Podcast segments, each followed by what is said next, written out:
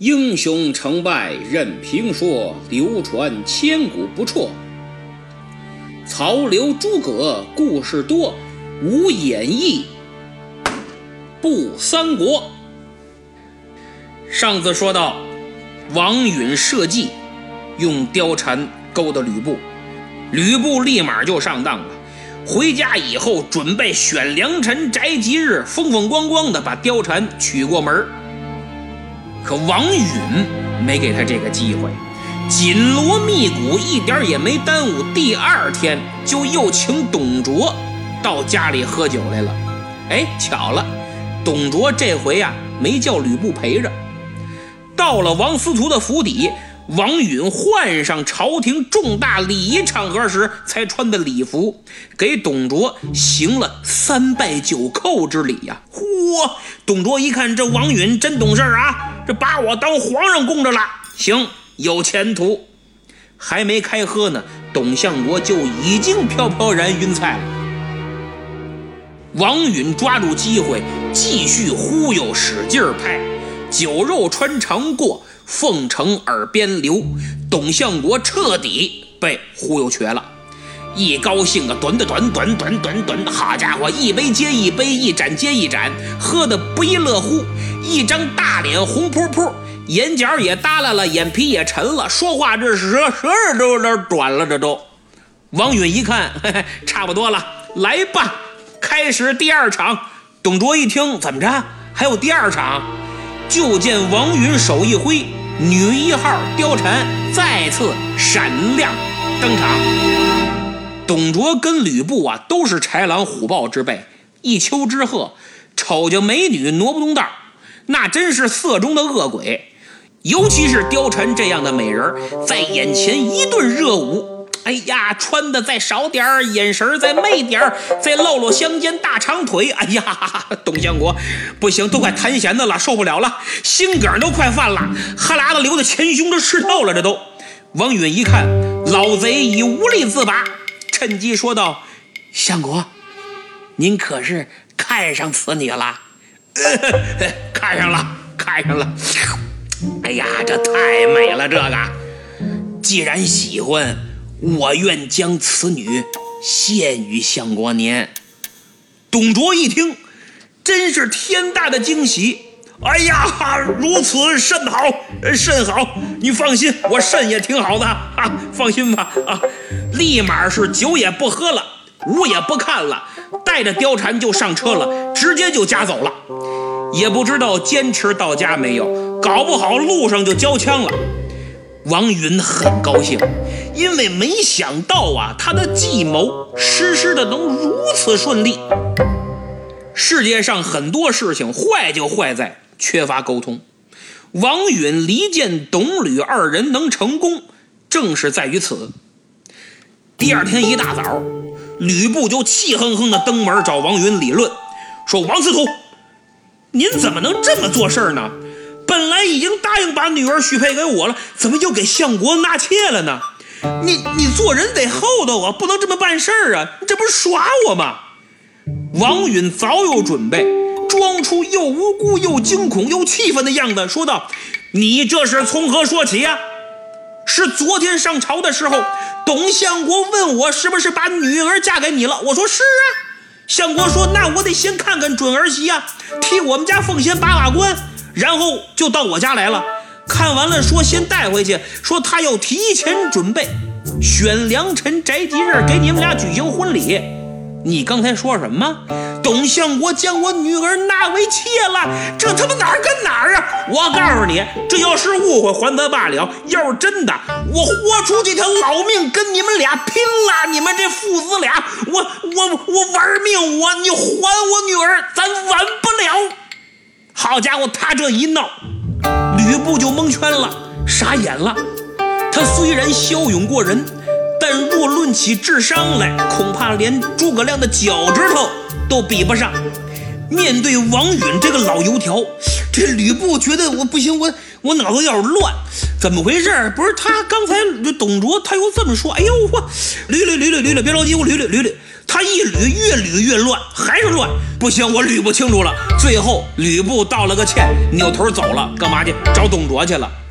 到了相府，董卓是刚起床，貂蝉正在屋里梳妆打扮，一看到吕布进来了。那真是北影的硕士，中戏的博士，说来就来，收放自如，马上就满眼含泪，一脸委屈，用极为简单的肢体语言和梨花带雨的面部表情告诉吕布：“哎呀，老贼，是老贼霸占了我，但我的心是永远属于你的。”哎呦，这吕布的心都碎了，可董卓是毫无察觉。跟吕布说话，哎，就发现这吕布怎么心不在焉呢？这小子看什么呢？顺着眼光仔细一看，我去，那么原来的偷窥我的爱妾。董卓是破口大骂：“你他妈看什么看啊？当心长针眼！”吕布没办法，打掉牙往肚子里咽，忍气愤然离去，但心里却把董卓给恨上了。夺妻之恨堪比杀父之仇，董卓对吕布也自此心存戒备。正是由于缺乏沟通，这才产生了误会，才使王允连环计的绳套把这父子俩都给拴上了，而且越勒越紧。这一天，董卓带着吕布来见皇上，跟皇上聊天时间一长。吕布就抓住机会，悄悄地溜回了相府，进到后花园，看到貂蝉正在凤仪亭赏荷花。一看吕布来了，貂蝉反应这个快呀，急忙做出要跳水的架势，而且表情、身姿、动作、速度，哎呀，把握的恰到好处。关键之时，正好吕布跑过来，一把把他给抱住了。早一分则显着太假，晚一分则可能真跳。所以，貂蝉年纪轻轻，绝对是天生的实力派表演艺术家，让今天很多演员都汗颜呐。王司徒也欠他一个小金人儿。这一抱，貂蝉在吕布的怀里是哭得稀里哗啦的，这个委屈哟，寻死觅活，情真意切。吕布也流下了热泪，边哭边安慰。两人是互诉衷肠，搂搂抱抱，情意绵绵，少儿不宜。此处咱就省略五百字吧。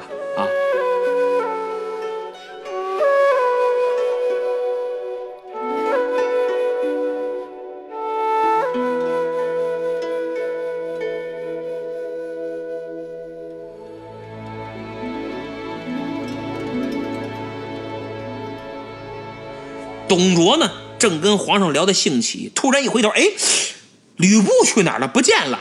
心想：坏了，醋了，我这帽子有点变色啊！赶忙就往家走，恨不得泪生双翅。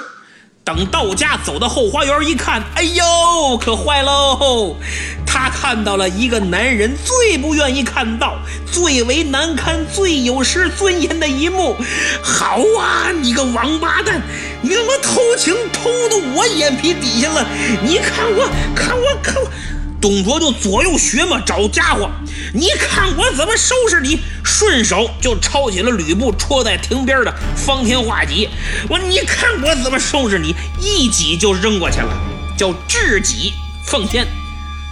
此刻吕布的反应跟普通人没有任何区别，就一个字儿跑。他一闪身，这戟砰不楞不楞不楞不楞就戳到柱子上了，扎进去一寸多深呐！好家伙，董卓劲儿也不小，那也是武将出身，这一下子明摆着是要吕布的命。吕布前面跑，董卓挺着大肚子后边就紧追，一拐弯，咣，跟谋士李儒撞个正着，吕布趁机就跑了。董卓气喘吁吁，口骂不停。李儒就问：“哎呦，相国您您这跟谁呀？您这是怎么了？这是？”董卓也不怕害臊，是这么这么这么这么这么回事儿。李儒一听，嗨，相国，我还以为多大点事儿呢。那既然吕布喜欢貂蝉，您还不如直接把貂蝉送给他，这样他不就能死心塌地的效忠于您了吗？董卓一想，嗯，也是有道理。就心动了，扭头就去问貂蝉。这一问，貂蝉可坏了，人家貂蝉是斩钉截铁，誓死不从，哇一下就哭了。哎呀，我是你的爱妾呀，你现在要把我送给你的儿子，你这不是乱伦吗？你这，我一点都不喜欢吕布啊，是他老调戏我哟。幸亏您回来的及时，要不然，要不然我跳进黄河我说不清了。你要是把我送给那个色狼狂徒，我我我就拔剑自刎。这家伙一哭二闹三上吊，董卓也没脾气了，而且从内心来说，他是根本不想把貂蝉送给吕布的。你想想，这大美女儿。